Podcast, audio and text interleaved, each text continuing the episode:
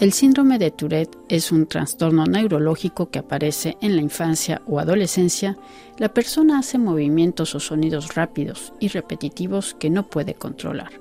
Los tics motores suelen ser el primer síntoma de este trastorno, sobre todo en las áreas de la cara, cuello y hombros. Los tics vocales o fónicos pueden ser ruiditos, repetir palabras o incluso decir malas palabras de manera compulsiva. Los tics empeoran entre los 10 y 14 años y a partir de los 16 tienden a mejorar. Este síndrome fue descrito por primera vez a fines del siglo XIX por el neurólogo francés Georges de la Tourette y puede afectar hasta casi al 1% de la población menor de 18 años. El doctor Javier Pagona Barraga neurólogo de la Unidad de Trastornos de Movimiento del Hospital de San Pau de Barcelona, nos habla más de este síndrome que también está asociado con otros trastornos como la ansiedad, el trastorno por déficit de atención e hiperactividad o el trastorno obsesivo compulsivo. El síndrome de Tourette es una enfermedad que se desarrolla en la edad infantil o en la edad juvenil, pero que empieza antes de los 18 años y que se manifiesta sobre todo con tics, que pueden ser tics motores o tics fónicos, y que los tics son movimientos involuntarios, pues que el niño o el joven pues no puede evitar tenerlos. Denos un poco más de detalle, ¿qué tipo de, de síntomas? Entonces, los tics, los tics, básicamente los tics motores son movimientos bruscos, rápidos e involuntarios que sobre todo afectan a la región de la cara por ejemplo, pues los niños o las niñas que tienen Tourette tienen tendencia a pestañear, a cerrar los ojos de manera lateral o hacer movimientos con la boca o también hacen movimientos bruscos eh, con el cuello o con los hombros. Estos serían los tics motores más habituales.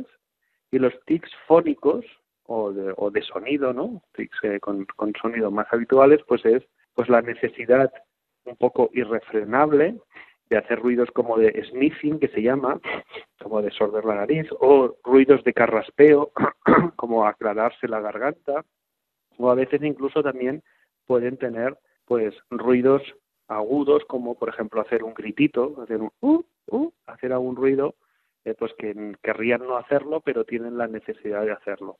Y como un dato muy característico, pero que pasa pocas veces, entre el 10 o el 15% de los pacientes lo que a veces les pasa es que tienen la necesidad de decir palabrotas, palabras malsonantes. Eso se llama coprolalia, se ha hecho muy famoso porque es muy llamativo, pero quiero recalcar que eso pasa solo en una minoría de los pacientes.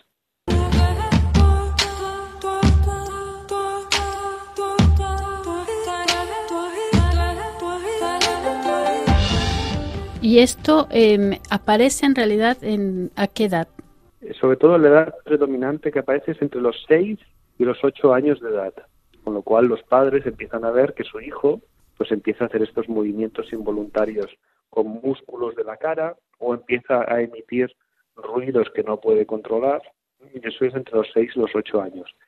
No es una enfermedad asociada a estar nervioso, sino que es una enfermedad neurológica porque hay algunos circuitos cerebrales que están más activos de lo que toca. De acuerdo, o sea, ahorita todavía no se sabe cuál es el origen, ¿verdad? El origen se sabe que hay una base genética, tiene una, tiene una cierta heredabilidad de padres a hijos. Se sabe qué zonas del cerebro son las que están demasiado activas, que es una parte de los ganglios basales. Lo que no se sabe, aunque tenga una base genética, no se sabe realmente el origen de la enfermedad, por qué hay algunos niños que tienen tics y otros no. ¿Y cuál es la evolución? La evolución es eh, los tics tienden a mantenerse en el tiempo y lo que es lo más característico del síndrome de Tourette es que los tics son cambiantes en el tiempo. Es decir, que un niño puede empezar con un tipo de tics, por ejemplo, girar mucho la cabeza o abrir la boca, y al cabo del tiempo esos tics se modifican, ya no tiene esos movimientos y a lo mejor empieza a levantar los hombros o mover la cabeza hacia atrás o hacia adelante o hacer más ruidos. El hecho de que los tics sean cambiantes y oscilantes en el tiempo es muy característico del Tourette. Aún así, empiezan, como hemos dicho, entre los 6 y los 8 años de edad, se mantienen relativamente estables, aunque sean cambiantes, estables en intensidad hacia hasta los 11, 14 años de edad. En ese momento muchas veces hay un incremento en los tics y luego ya hacia los 20, 25 años hay mucha gente que los tics tienden a ir a menos otra vez. Ahora, ¿qué tan conocido es este síndrome? Bueno, yo creo que, el, síndrome de Tourette es conocido por, lo, por la parte visible que tiene, ¿no? Es conocido porque puedes ver tics en la calle, es conocido pues porque a veces hacen ruidos involuntarios y bueno, yo creo que la gente conoce la palabra tic en general. Lo que no es tan conocido es que más allá de los tics, para que una persona tenga síndrome de Tourette también tiene que tener otros síntomas que no son del movimiento, que no son los tics. Y quizá lo que no es tan conocido es que los niños de Tourette pues también pueden tener déficits de atención, pueden tener rasgos un poco obsesivo-compulsivos o pueden ser impulsivos. Es decir, que hay trastornos cognitivos y conductuales asociados. ¿Cuál sería el diagnóstico? O sea, más bien, cuando los papás tienen sospechas, ¿cómo se puede diagnosticar? El diagnóstico se basa en los síntomas. Entonces, cuando los papás tienen sospechas, han de ir a un neurólogo o a un psiquiatra infantil o a un, neuro, o a un, neurólogo pediátrico, han de ir a un profesional. Y el diagnóstico de Tourette requiere de la presencia de tics motores y al menos un tic fónico. O sea, de haber uno o más tics del movimiento, generalmente esperamos que tengan más de un tic, tengan dos, tres o más tics del movimiento y tengan al menos un tic fónico, tengan un ruido involuntario. Y lo que acaba de confirmar más el diagnóstico es que estos tics, como te he dicho, sean cambiantes en el tiempo.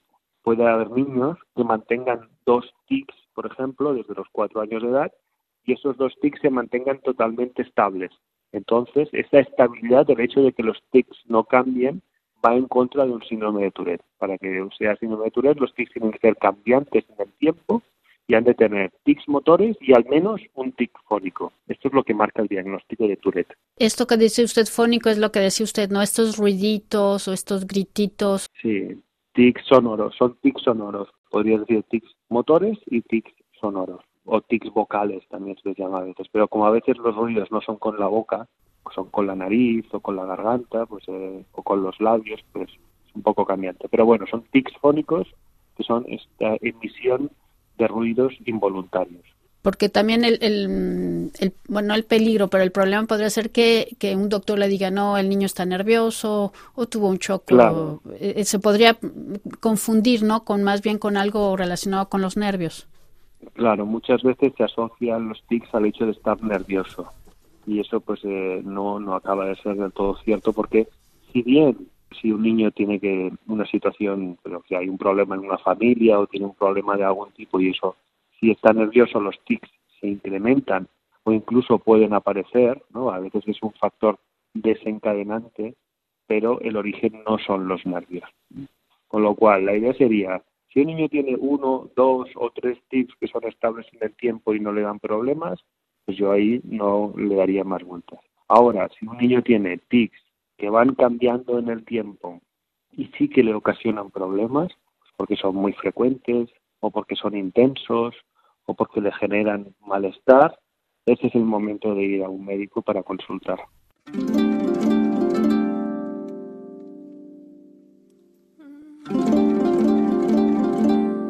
¿Qué, tan frecuente es este síndrome?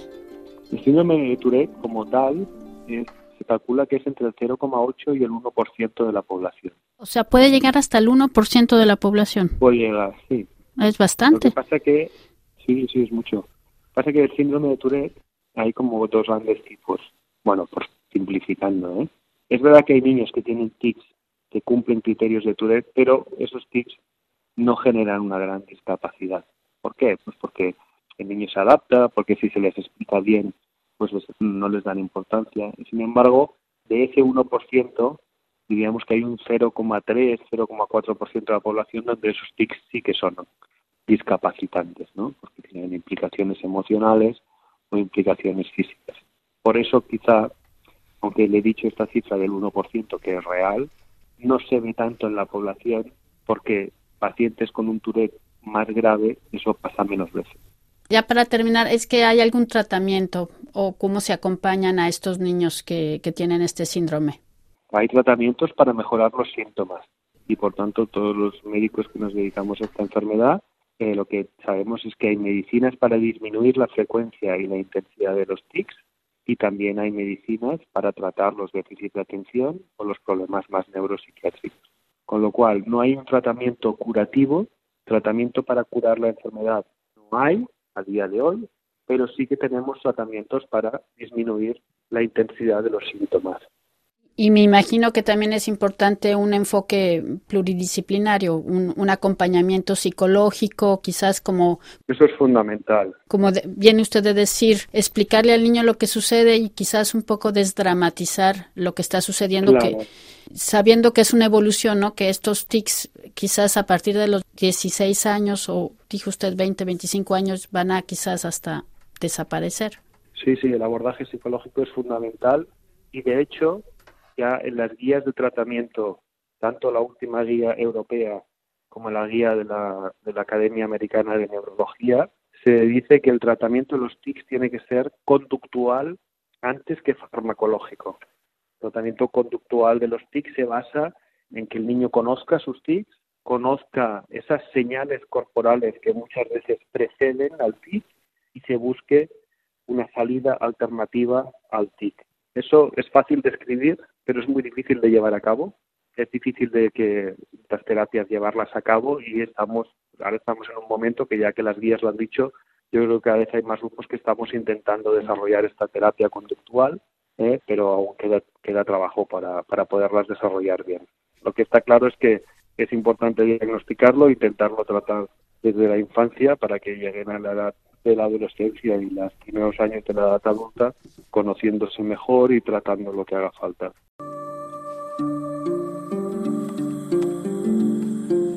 Escuchábamos al neurólogo Javier Pago Navarraga a propósito del síndrome de Tourette.